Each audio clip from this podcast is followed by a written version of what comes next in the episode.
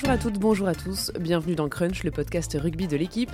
On espérait un début de tournoi triomphal pour les Bleus, on a finalement vu un gros raté 17-38 pour l'Irlande, la plus grosse défaite de l'ère Galtier, 5 essais encaissés et beaucoup de sources d'inquiétude. La stratégie, la défense, la touche, la condition physique, bref, une équipe de France méconnaissable. Après les défaites encourageantes, place à la défaite inquiétante. Que s'est-il passé vendredi soir au Vélodrome? Les Bleus peuvent-ils se relever d'ici samedi et le match en Écosse, la machine 15 de France est-elle cassée? On va répondre à toutes ces questions avec les journalistes rugby de l'équipe Maxime Rollin, Aurélien Bouisset et Yann Sternis. Bonjour messieurs. Bonjour. Bonjour à tous. Salut Léa. Crunch, c'est parti, flexion liée jeu. Un résultat sans appel selon Gaël Ficou, mal à la tête pour Grégory Aldrit. Un moment dur pour Fabien Galtier. Voilà les réactions quelques minutes après la fin du match contre l'Irlande. Les Bleus ont été défaillants dans de nombreux secteurs vendredi soir, ou peut-être tous, lequel vous a le plus marqué? Pour reprendre les, mots du consultant de l'équipe, euh, Jean-Baptiste Elissal, après match, il, nous disait que la touche avait été euh, un secteur particulièrement en difficulté côté français. C'est un des secteurs où le contraste a été le, plus saisissant entre les deux équipes, entre une équipe d'Irlande qui était euh, hyper huilée, qui, faisait des lancements de jeu euh, parfaits et qui les mettait tout de suite dans l'avancée après des touches, alors que les Français en ont perdu une bonne partie ou n'arrivaient pas à avancer derrière. C'est surtout qu'ils avaient, euh, je crois, aucun ballon, quasiment aucun ballon propre, parce qu'ils ont peut-être pas perdu tant de touches que ça. J'ai plus les stats en, tête, mais ils ont dû en perdre peut-être trois, ce qui est déjà beaucoup à ce niveau-là. Mais c'est surtout, euh, moi, c'est Pascal Papé qui me faisait remarquer ça à, la fin du match avec qui j'ai échangé. C'est que même les ballons qu'on a eu ou récupérés en touche, aucun n'était vraiment propre. À chaque fois, euh, le, ballon, on n'arrivait pas bien à le contrôler. On était gêné par l'alignement, euh, le contre irlandais. Et du coup, bah, ça a empêché de, bien faire nos lancements derrière. Et forcément, quand vous pouvez pas bien lancer le jeu, vous êtes tout de suite euh, sur le reculoir, tout de suite sous pression, et, vous commettez des erreurs. Mais comment la touche a pu se dérégler autant en quelques mois? Bah Déjà, il y a un, un, nouvel entraîneur, donc peut-être que euh, il y a des repères à prendre sur ce secteur-là après le départ de Karim Ghazal. J'imagine qu'il y a de nouvelles annonces, que un fonctionnement différent de celui dont ils avaient l'habitude sur les quatre dernières années. Pour euh, s'adapter euh, aux méthodes et à l'arrivée de Laurent Sampéré, peut-être qu'il y a ce temps d'adaptation qui, qui, est nécessaire. Sans oublier qu'il n'y avait pas Cameron Hockey aussi, qui je pense est le, est le capitaine de touche de l'équipe de France, enfin en tout cas était le capitaine de touche de l'équipe de France pendant la, Coupe du Monde. Là, c'est, euh, je crois que c'est euh, Paul Gabriag et Charles Olivon qui géraient les annonces. Il faut se rappeler que Paul Gabriag euh, n'avait pas été convoqué en équipe de France depuis la Coupe du Monde 2019 au Japon. Donc c'est-à-dire qu'il était à aucun des, aucune des quatre premières années pardon, de, Fabien Galtier, donc il ne devait pas connaître beaucoup de, de lancements. Je suppose que Sampéré n'a pas non plus tout changé. Donc tous ces petits détails peuvent faire que bah, c'est compliqué. Et puis, euh, sans doute, le, contre-irlandais. Euh, je suppose que le contre-irlandais est quand même, euh, quand même plutôt réputé. Donc, J'ai le souvenir d'une touche sur un temps fort français, une touche à 5 mètres, où c'est le, deuxième ligne, Tad Bern, qui, qui, qui, vole le ballon. Effectivement, c'était le contre là qui avait été efficace. Mais moi, ce qui, m'a frappé sur ce match, c'est en fait le, contraste terrible, quoi, et dans tous les domaines entre les, les Bleus et les Irlandais. Et tu as, l'impression que les, les Irlandais ont toujours gagné leur duel avec leur vis-à-vis euh, euh, français. la, deuxième ligne euh, a été meilleure, la troisième ligne aussi, la charnière. Il y a peut-être que la première ligne irlandaise qui a été mise en difficulté en mêlée fermée, mais chaque compartiment du jeu irlandais sur ce match était supérieur à son à son vis-à-vis français. Le jeu au pied de, de, Thomas Ramos, pendant un moment il y a eu de longs échanges, mais c'est finalement l'eau qui a gagné cette bataille du terrain. Donc c'est vrai. Et même sur, euh, sur les impacts, Paul Gabriel, qui a été un des meilleurs Français, si je ne me trompe pas, malgré tout à l'impact, il avançait que très rarement. Quand il avait le ballon, hop, directement, il, était mis au sol par les Irlandais. Alors qu'à l'inverse, dès qu'un Irlandais avait le ballon, on avait l'impression qu'à chaque fois, le, joueur euh, gagnait plusieurs mètres. Je ne sais pas si c'est physique ou stratégique, mais on avait l'impression que les Bleus, en attaque comme en défense, étaient toujours sur le reculoir même quand ils attaquaient, ils, étaient toujours, ils prenaient toujours les ballons hein, sous la pression. Quand ils défendaient, ils avaient toujours euh, les mecs qui arrivaient plein fer. collectivement, il y avait, il y avait quelque chose qui fonctionnait C'est pas. vrai que moi, j'ai été surpris euh, en étant au stade. J'ai fait la remarque à, à- à mes collègues, c'est qu'au bout de 10-15 minutes, j'ai vu deux trois joueurs français qui avaient déjà les mains sur les hanches. Et c'était d'autant plus marquant que, ce, enfin, le, le- en tout cas, le staff de Galtier avant euh, disait souvent aux joueurs de faire attention à ce qu'on appelle le body language, donc de faire attention à comment on se, on se positionne sur un terrain, de pas mettre les mains sur les hanches, de pas souffler, de voilà, de, de- Pas montrer de signe de voilà, fatigue à l'adversaire. pas en fait. montrer de signe de fatigue à l'adversaire. Beaucoup d'équipes le, le font maintenant. Et là, au bout de 15 minutes, il y avait déjà deux mecs avec les, les- les mains sur les hanches. Je me suis dit, oula, ça, ça, va être, ça va être long quand même ce match. Fabien Galtier parlait euh, avant la rencontre d'intensité combattue, euh, qui s'oppose donc à l'intensité euh, courue. Et c'est avec ce principe qu'il a justifié certains choix, comme celui de Paul Gabriag à la place de Cameron Wauquiez. Sauf que ça s'est pas vraiment passé comme prévu. Est-ce que c'est une erreur tactique du sélectionneur et du staff? Alors, je reviens de Marcoussis où on avait la chance d'avoir William Servat en conférence de presse qui nous a dit que euh, les Bleus étaient passés à côté face à l'Irlande.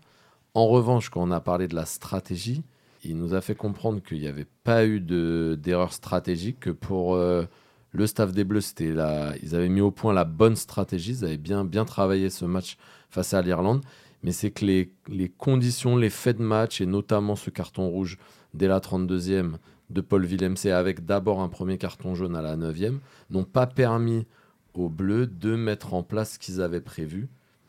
Et euh, du coup, ils restent dans l'idée qu'ils avaient la bonne stratégie. Voilà, donc je peux pas vous en dire euh, plus. Sauf que même avant le carton jaune, de- le premier jaune de, de Villemc, les Bleus étaient déjà en difficulté. Quoi. On est d'accord. Mais bon, en tout cas, euh, William Servat et du coup, bah, le, on va dire le groupe France reconnaît qu'ils sont passés à côté de leur match, mais je les ai pas sentis plus inquiets que ça finalement. Alors peut-être que le score est lourd, et- etc. Ça, ils ils sont pas revenus là-dessus. En tout cas, je les sens pas plus inquiets. On leur a posé la question de savoir s'ils avaient la, la pression avant ce, ce match euh, en Écosse. Non, pas plus de pression négative que ça. Voilà, ils savent bien sûr qu'ils doivent se, se rattraper. Euh, ils nous ont dit qu'ils qu'ils allaient préparer cette rencontre avec euh, une haute intensité pour reprendre une expression à la mode euh, les quatre dernières années. Mais, euh, Mais ils n'ont pas précisé si c'était haute intensité Ou combattue très haute. ou Couru. là, non, euh, cette expression n'est pas sortie de la bouche de William Servat euh, lundi après-midi, euh, alors que les Bleus entamaient leur semaine de prépa. Cette défaite pour vous, c'est cette défaite contre l'Irlande, c'est un accident ou c'était euh, prévisible? Franchement, euh, si on est honnête, je parle personnellement, je m'y attendais pas. euh, je m'y attendais pas. J'attendais ce match avec impatience, savoir un petit peu justement ce qu'allait donner cette équipe de France après la désillusion et l'échec en, en quart de finale de la Coupe du Monde. De là à prendre 38 points et, à être euh, à passer aussi à côté, franchement, euh, non. C'était difficile de s'attendre à une défaite de ce genre. Perdre contre l'Irlande, ça, ça peut arriver, c'est quand même euh, une des meilleures nations mondiales depuis plusieurs années. Ils étaient deuxième, je pense, avant ce, ce match-là. Mais perdre de cette manière, avec cette ampleur, personne dans le rugby français l'avait vu venir comme ça. Quand même, où il faut replacer ça dans son contexte, les Bleus, jamais de leur histoire, n'ont eu une défaite aussi large à domicile dans le tournoi, si ce n'est en 1914, donc à une autre époque. 21 points d'écart à la maison, c'est du jamais vu, et ça veut bien dire quand même que c'est une défaite euh, d'une ampleur rare. Et pour rappeler ça, pour rappeler le, contexte plus récent, on est certes dans le deuxième mandat de Galtier, mais euh, les hommes sont, le groupe est resté quasi similaire, le staff a un peu changé. On restait sur une dynamique quand même. euh, Fabien Galtier l'a, suffisamment souligné avec un, taux de victoire de 80%. Donc on n'avait pas vu ces Bleus aussi en difficulté depuis que Fabien Galtier avait, repris le 15 de France. Et, même quand les Bleus se retrouvaient en difficulté, parce que pendant ces 4 ans, malgré les 80% de, victoire, il y a eu des moments où cette équipe de France aurait pu perdre, a été dans des mauvaises situations, s'est même retrouvé euh, plusieurs fois à 14. Euh, je me souviens des, des deux cartons rouges de, de Mohamed Awas. Euh, Il y a le carton rouge d'Antoine Dupont contre l'Afrique du Sud. C'est des matchs qu'on a, qu'on a gagnés.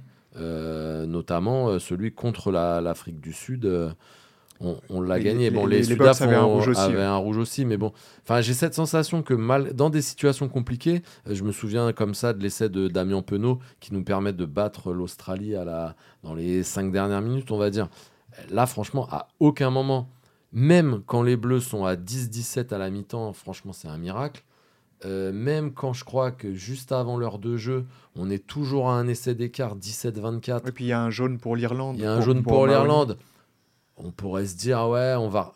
À aucun moment, on se dit que ce match-là, il, va tourner, franchement. C'est là euh, où Ramos loupe un but euh, oui, pour revenir à moins 4. Mais, mais même si Ramos avait mis ce coup de pied-là, je, je sais pas, moi j'ai cette sensation que à aucun moment on, était en mesure de, reprendre le, dessus et de, de, faire basculer cette rencontre. Alors que les quatre années précédentes, il y a des moments où on n'a pas été bien, mais on a toujours su euh, rebasculer. Même euh, le match d'ouverture de la Coupe du Monde, on est mené contre la Nouvelle-Zélande, ça part pas très bien. On a souvent fait des mauvaises entames et on est vite euh, revenu dans le match et on est repassé devant au score. Là, franchement, le 10-17 à la mi-temps, c'est un miracle. Mais comment justement l'équipe de France a pu passer de sur de ses forces euh, jusqu'à la Coupe du Monde, jusqu'à avant le match contre l'Afrique du Sud en quart de finale, à aujourd'hui où elle semble euh, où elle semblait contre l'Irlande euh, perdue? Il y a différentes problématiques. On a parlé de la, problématique physique, dans quel état ils sont. On les a vus quand même, comme tu disais Max, rapidement fatigués dans le match et, ça pose question sur, leur état global. Il y a la question stratégique que, que tu as évoquée, il y a aussi l'aspect mental où est-ce qu'ils en sont Est-ce qu'ils ont digéré la désillusion de, la défaite en quart de finale de la Coupe du Monde Comment ils ont rebasculé Est-ce qu'ils ont assez de fraîcheur? C'est des questions qui restent en suspens. C'est sûr que la, digestion de la Coupe du Monde, je pense qu'ils ne l'ont pas tous digéré pareil, en fait. Donc forcément, ça entraîne euh, sûrement des, disparités au, sein de ce groupe. Et malheureusement, ce match, en fait, était euh, peut-être une occasion unique de digérer totalement. Vous faites un gros match en entrée du tournoi face à l'Irlande, qui était numéro 1 mondial pendant longtemps, qui est toujours numéro 2 mondial, qui sort du Grand Chelem, faut pas l'oublier. Vous battez l'Irlande, vous repartez tout de suite sur du positif. Alors que là, justement, c'est les vins inverses. Tout le monde va reparler de la Coupe du Monde, tout le monde va mettre la pression sur cette équipe. Tout le monde va reparler de l'absence d'Antoine Dupont. Tout le monde va reparler de l'absence d'Antoine Dupont, exactement. On n'en a pas parlé et forcément, ça va revenir sur le, sur le tapis. Donc, du coup, le climat risque d'être un petit peu. Alors, anxiogène, c'est peut-être un petit peu fort parce que ce n'est qu'une défaite. Ça arrive aussi de passer à côté d'un match. Hein. Chaque sportif de très haut niveau, que ce soit dans les sports individuels ou collectifs, euh, ça arrive. Maintenant, le match en Écosse va être intéressant euh, de ce point de vue-là. Voilà, justement, après ce gros coup dur, l'équipe de France doit donc absolument rebondir. Match samedi à Murrayfield, d'un déplacement qui s'annonce euh, périlleux pour les Bleus. Comment remobiliser euh, les joueurs après une telle défaite? Est-ce qu'il y a eu un aperçu euh, pendant la conf de William Servat lundi après-midi? Pour William Servat, finalement, cette défaite contre l'Irlande, pardon, c'est la meilleure préparation. Il nous a dit qu'il avait vu des joueurs tout de suite remobilisés cette semaine, qui avaient de l'envie, etc. Donc finalement, euh, pour lui, ce match, euh, les stigmates de cette lourde défaite contre l'Irlande, pour lui, voilà, c'est le meilleur moyen de faire un gros match euh, en Écosse. Alors, il a à aucun moment il a employé le mot revanchard, mais je, pense que c'était sur ce ressort-là qu'il voulait peut-être appuyer. Bon, alors on aurait pu penser que c'était déjà le ressort pour le match face à l'Irlande, la revanche de l'élimination quart de finale. Bon, là, ça a raté. J'espère que ce ne sera pas le même résultat. Mais bon, en tout cas, euh, voilà, il nous a dit qu'il n'y avait pas de, je répète, pas de pression négative euh, sur l'équipe de France. Euh, et ce qu'il a répété aussi, c'est qu'il va faire, vont faire confiance, pardon, le staff va faire confiance à une grande majorité des, perdants de vendredi soir dernier une grande majorité euh, des perdants contre l'Irlande, mais il va y avoir quand même quelques changements parce que ce match a fait de la casse, notamment euh, Reda pilier gauche remplaçant, qui s'est cassé le poignet et qui sera indisponible pendant 4 mois. Euh, le Toulonnais Danny Priso a été appelé pour le remplacer. Autre absent, Paul Villemc qui va être euh, suspendu après ses deux cartons jaunes. on connaîtra la durée de sa suspension mardi. Quelques questions se posent donc maintenant. La première, c'est est-ce qu'on reverra un jour Paul Villemc en bleu? Eh, déjà, il, avait réintégré ce groupe France un peu euh, par miracle à la faveur des blessures, notamment celle de Thibaut Flamand, de Manu Méafou. C'était l'invité surprise déjà du groupe et ensuite de, la feuille de match où il était un peu seul à ce, poste de, numéro 5 qui est quand même assez spécifique, où euh, son gabarit euh, est relativement rare en France. Mais là, ouais, tu as l'impression que déjà, il était plus trop dans les plans, sauf catastrophe. L'avenir avec un nouveau carton rouge. et puis des jeunes derrière qui, Posolo Tulagi aussi, mais à fou, qui ont l'air d'être l'avenir du poste.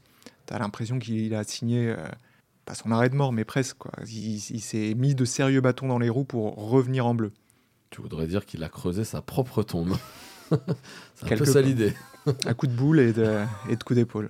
Après, on ne sait jamais avec l'équipe de France. Fabien Galtier est capable de le rappeler s'il si, si Meafou est toujours pas là, si Tuilagi ne convainc pas ou est un peu trop juste pour l'instant pour oui, Tu as l'impression que ce sera jamais pour les qualités de Paul Villemc qui sera rappelé, mais plutôt euh, par l'absence d'autres euh, que le staff a en meilleure estime pour l'instant. Ouais. C'était déjà le cas, ça le sera encore plus. Pendant la Coupe du Monde, je me souviens, il, bon, il n'a pas fait la Coupe du Monde à cause d'une blessure alors qu'il était dans le groupe initial une fois rétabli en club, il faisait des appels du pied euh, au staff pour euh, rattraper l'aventure en cours. J'ai jamais l'impression que, le staff des Bleus ait été sensible aux appels de, de Willem C à cette époque-là. Donc, tu as quand même l'impression qu'il a nettement reculé dans la hiérarchie, alors que il y a 2-3 ans, il était incontournable euh, et incontestable même. Donc en deuxième ligne, le casse-tête euh, continue entre les suspendus et euh, les blessés. Qui est-ce qui va être titulaire contre l'Écosse? Est-ce que Woki peut euh, retrouver sa place pour essayer de résoudre les problèmes en touche? Bah Là, ils sont en train de réfléchir à mettre Antoine Dupont deuxième ligne parce que bon, ah, c'est une bonne idée. Il peut jouer partout, donc non, non, oui, Woki, je pense. Ouais, a priori. Mais Woki qui, qui, glisse en 4 et exactement. en, en 5 plutôt. Ce serait, ce serait l'idée. L'interrogation, euh, c'est pas tant Woki que Gabriag qui jouerait un poste qui n'est pas forcément le sien en numéro 5. Ouais, Gabriag, je crois que la dernière fois qu'il a joué en numéro 5, on a regardé ça, c'était en 2022.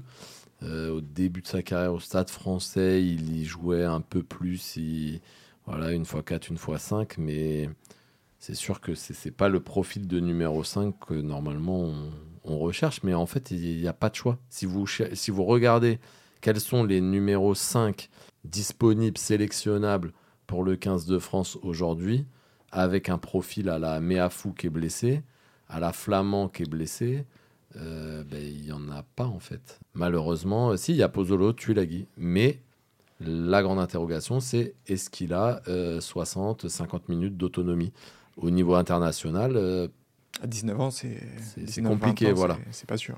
Donc c'est pour ça que l'idée, ce serait de faire une paire euh, Gabriel Gouoki avec Pozzolo Tulagi qui pourrait rentrer euh, du coup et là amener toute sa puissance en, fin de match. Mais euh, c'est un peu, je pense, un choix par défaut là qu'on est obligé de faire.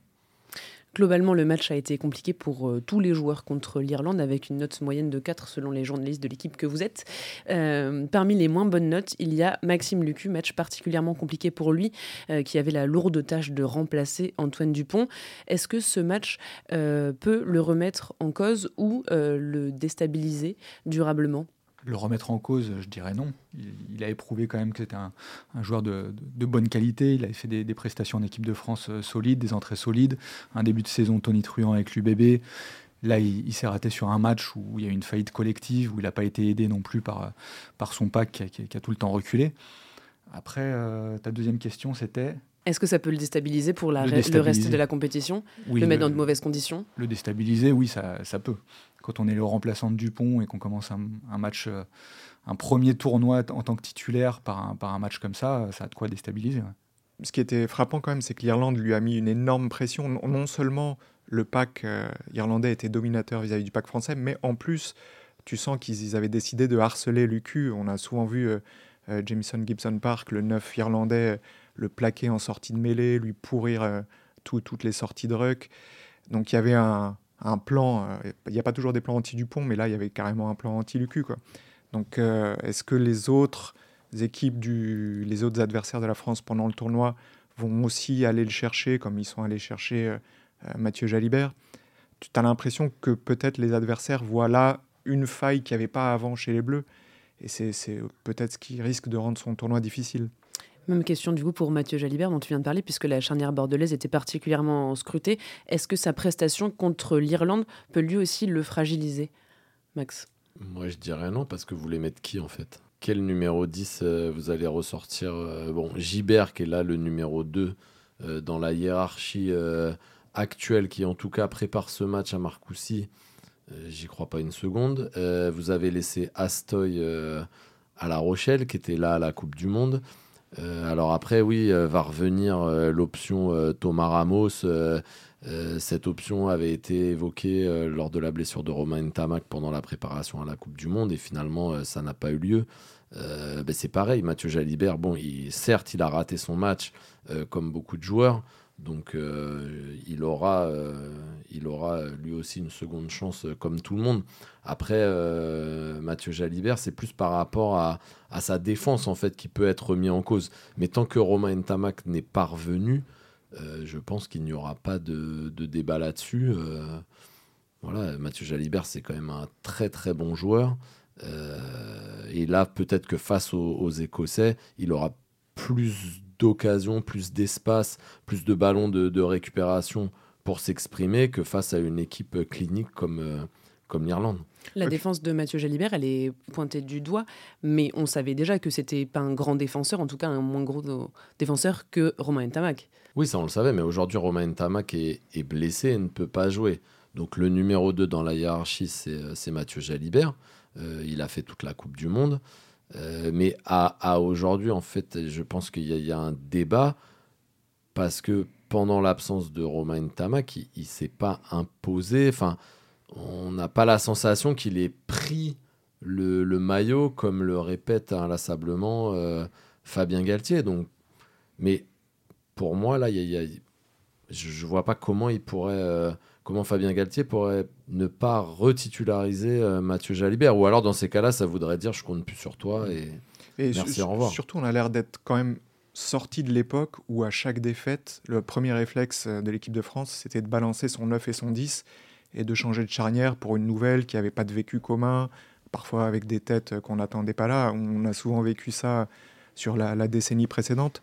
J'ai pas l'impression que les, les Bleus actuellement soient dans le même état de panique qu'il pouvait y avoir avant, au point de prendre des décisions comme ça. Donc, condamner une charnière euh, qui en plus est habituée à jouer l'une avec l'autre en club pour un mauvais match, ça, ça paraît un peu tôt. Et c'est d'ailleurs ce qu'a répété plusieurs fois William Servat, il n'y aura pas de grand bouleversement dans la compo. Et c'est d'ailleurs ce qu'avait dit Fabien Galtier avant le début du tournoi. Voilà, il allait euh, miser sur la continuité, faire confiance à ses joueurs, à son équipe et à ceux qui l'accompagnent depuis, euh, depuis 4 ans. Face aux Bleus samedi, il y aura donc les Écossais. Ils ont battu les Gallois au Millennium samedi 27 à 26. Euh, mais match très particulier pour les, pour les Écossais puisqu'ils menaient 20 à 0 à la mi-temps et ils se sont ensuite fait très peur en fin de match. Qu'est-ce que vous avez pensé de leur prestation? Aurélien, toi tu as regardé le match de près. Euh, j'étais envoyé spécial à Murrayfield-sur-Seine, dans mon bureau. Donc, euh, c'était un match super étrange. Donc, il y avait 20-0 à la mi-temps et même 27-0 à la 42e. Donc les, Écossais marquent un, nouvel essai juste au retour des vestiaires. Et là, tu te dis, euh, je commençais à préparer mes titres, euh, le Pays de Galles humilié. Euh, j'avais déjà écrit la moitié de mon article pour rentrer plus tôt chez moi. Mais en fait, il y a eu un, renversement complètement dingue. Toi. Donc c'est passé d'un 27-0 pour l'Écosse à un 26-0 pour le Pays de Galles. Et l'Écosse a, failli perdre un match où tu te disais qu'ils allaient en mettre 50. Quoi. Donc l'impression est vraiment très, très contrastée j'ai eu une équipe d'Écosse, en fait, hyper fidèle à ce qu'on sait d'elle, parce que le, groupe et les joueurs ont, très peu changé depuis la Coupe du Monde. Toujours euh, les, mêmes qualités euh, offensives, l'envie de jouer. Euh, et en, première mi-temps, c'était tellement facile. Ils transperçaient le, rideau défensif gallois comme ils voulaient. Finn Russell s'est fait plaisir avec Duane van der à l'aile et lui, a offert deux essais sur des passes et des inspirations qu'on lui connaît. Et puis, euh, puis tout d'un coup, bon, euh, révolte, euh, rébellion galloise. Mais en fait, finalement, il y avait quand même quelques signes inquiétants avant dans le jeu écossais et les mêmes faiblesses qu'on leur connaissait. C'est-à-dire une mêlée très friable. Même quand ils dominaient, leur mêlée était chahutée par celle des Gallois. et leur, défense de Maul, c'est c'est catastrophique. Ils ont pris deux essais, je pense, sur Maul. C'était aussi pathétique que la défense des Bleus contre l'Irlande. Donc euh, c'est une équipe capable de fulgurance comme de totalement s'écrouler en, un clin d'œil. Et sur quoi vont devoir s'appuyer les Bleus pour jouer contre l'Écosse? Est-ce qu'on va devoir passer de l'intensité combattue à l'intensité courue contre les Écossais? L'impression que ça a donné, c'est qu'il faut euh, leur marcher dessus devant. Le pack écossais est quand même pas au top depuis quelques années. C'est toujours un peu le point faible de l'Écosse, même si euh, sur certains points, il, est, très efficace. Mais il n'a pas le talent et l'efficacité de celui de, l'Irlande, par exemple. Et euh, sur les ballons portés, euh, en mêlée fermée, tu peux l'attaquer. Et c'est là où, les Français, en général, essayent de, de prendre le meilleur sur les Écossais, où les adversaires, en général, finissent par, par dominer les Écossais, les user. Il n'y a pas de réservoir très profond non plus pour faire des remplacements efficaces. Donc euh, l'intensité combattue, moi je mise. Bravo Aurélien. Euh, et selon vous, dernière question, les Bleus sont-ils capables de battre les Écossais à Murrayfield samedi? Oui, ils sont capables de les battre. Ils ont déjà battus. Ils ont déjà été battus par l'Écosse, mais les ont déjà battus.